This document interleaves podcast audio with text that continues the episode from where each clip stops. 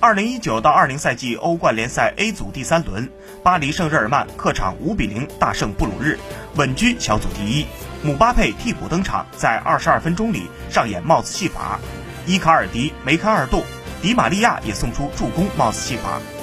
开场仅仅七分钟，迪玛利亚右路突破传中，伊卡尔迪包抄攻门命中，巴黎圣日耳曼一比零领先。第六十一分钟，迪玛利亚底线传中被挡出，姆巴佩跟进攻门命中。巴黎圣日耳曼二比零，第六十三分钟，姆巴佩传中，伊卡尔迪包抄攻门梅开二度，巴黎圣日耳曼将比分改写为三比零。第七十九分钟，迪玛利亚送出绝妙直传球，姆巴佩突入禁区晃过门将，小角度将球打入空门，四比零。